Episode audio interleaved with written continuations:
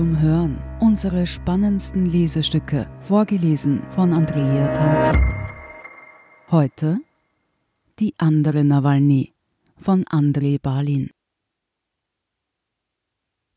Kurz nach der Rückkehr nach Russland bekam Julia Nawalnaja vom ultrakonservativ-monarchistischen TV-Sender Zagrad ein unmoralisches Angebot. Nacktfotos im Tausch gegen ein politisches Versprechen. Der Sender behauptete, kompromittierendes Material über Geliebte von Alexei Nawalny gesammelt zu haben und zeigte schon einmal intime, wenn auch leicht verpixelte Fotos, die Nawalnys Ärztin Anastasia Wassiljeva dem Sender geschickt haben soll. Zagrad sei bereit, dieses Archiv Julia zu übergeben, aber nur, wenn sie persönlich mit dem TV-Sender Kontakt aufnimmt und bestätigt, dass sie keine Svetlana Tichanowskaja in Russland werden will. Sonst würden die Fotos schrittweise veröffentlicht. Das Angebot sagt nicht nur einiges über den Fernsehkanal aus, der angeblich den Schutz der Familie über alles stellt, sondern auch über die wachsende Rolle der gebürtigen Moskauerin Julia Nawalnaja. Denn der Vergleich mit Svetlana Tichanowskaja kommt nicht von ungefähr. Diese nahm im vergangenen Jahr in Vertretung ihres inhaftierten Ehemanns an den Präsidentenwahlen in Belarus teil und hat sie nach Ansicht der Opposition deutlich gewonnen. Nachdem sich Amtsinhaber Alexander Lukaschenko trotzdem mit angeblich 80 Prozent der Stimmen zum Sieger erklärte, kam es zu anhaltenden landesweiten Demonstrationen. Eine ähnlich konsolidierende Rolle innerhalb der Opposition trauen Anhänger, aber auch Gegner der Nawalnys nun Julia in Russland zu. Dabei hat die 44-Jährige in der Vergangenheit nie eigene politische Ambitionen geäußert. Eher stand sie im Schatten ihres Mannes, der als Blogger, Antikorruptionskämpfer und Kreml-Kritiker zumindest im Internet zu einer Größe aufgestiegen ist. Denn in Russlands meist staatlich kontrollierten TV-Sendern herrscht inoffiziell Auftrittsverbot. Julia Nawalnaja, die ihren Mann 1998 bei einem Türkei-Urlaub kennenlernte und im Jahr 2000 heiratete, blieb hingegen lange Zeit weitgehend auf die Rolle als Mutter und Hausfrau beschränkt. Die Nawalnys haben zwei Kinder, eine 2001 geborene Tochter und einen 2008 geborenen Sohn. Nawalnaja hat einen Ökonomieabschluss an der Moskauer Blechanow-Universität gemacht, doch über ihre Arbeit gibt es keine gesicherten Erkenntnisse. Sie soll Anfang der Nullerjahre in einer Bank gearbeitet und später die Buchhaltung im Betrieb der Schwiegereltern übernommen haben. Politisch unbedarft ist sie aber keineswegs.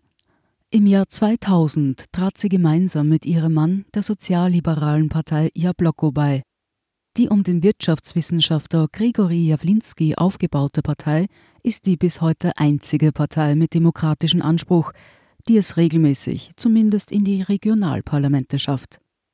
Während ihr Mann 2007 nach einem Skandal aus der Partei flog, trat sie erst 2011 aus. Zu der Zeit half und assistierte sie Alexei schon lange bei der Verwirklichung seiner politischen Projekte. Als die Proteste gegen das erstarrende Putin-Regime in Russland begannen, trat sie bei den Veranstaltungen auch als Rednerin auf.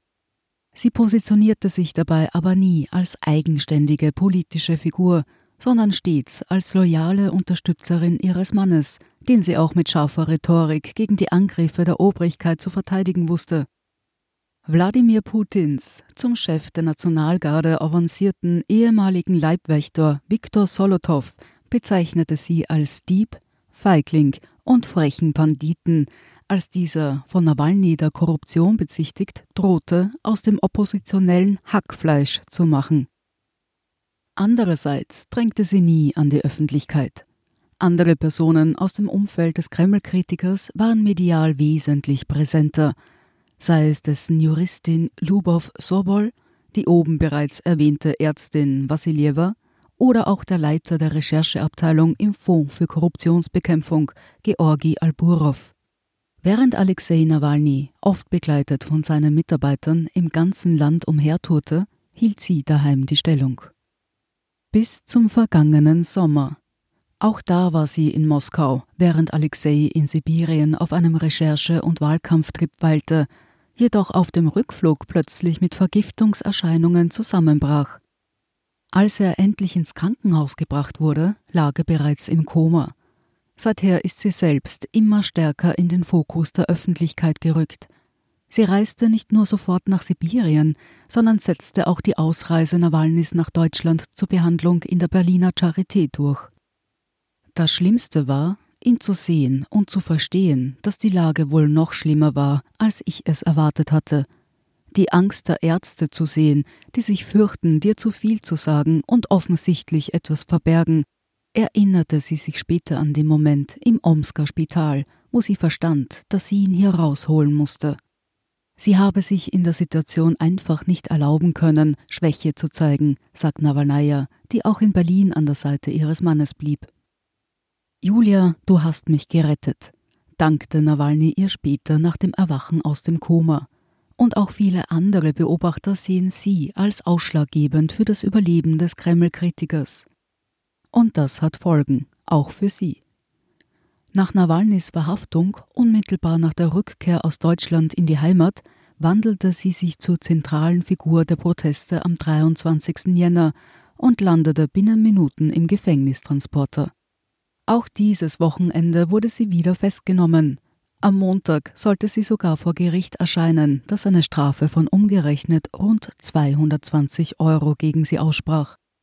Indem sie ihren Mann vor dem Tod gerettet hat, wurde sie zu einer starken politischen Figur, sagte Polittechnologe und Galerist Marat Gielmann.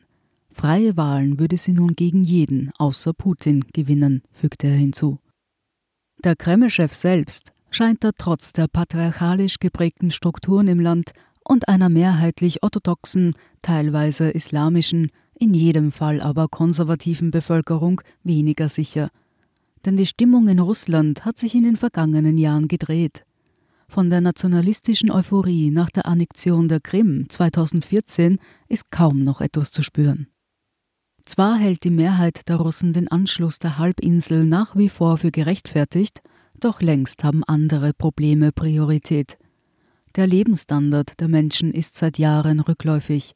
Die Corona-Krise hat die sozialen Missstände nur noch verschärft.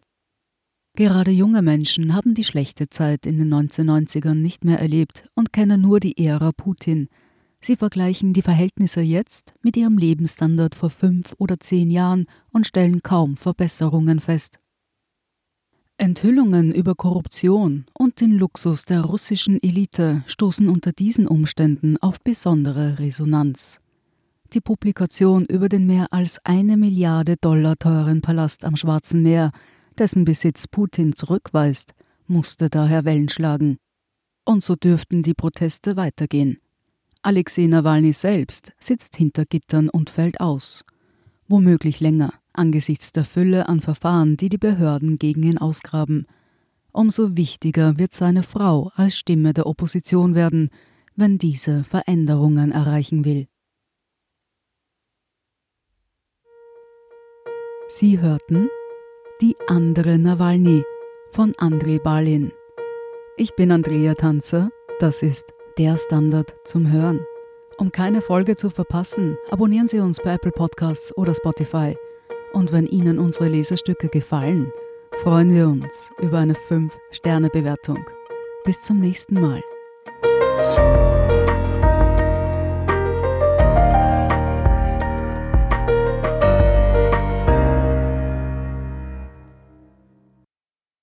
Guten Tag, mein Name ist Oskar Bonner. Wenn man in stürmischen Zeiten ein wenig ins Wanken gerät, den eigenen Weg aus den Augen und die Orientierung verliert, dann ist es sehr hilfreich, wenn man etwas hat, woran man sich anhalten kann.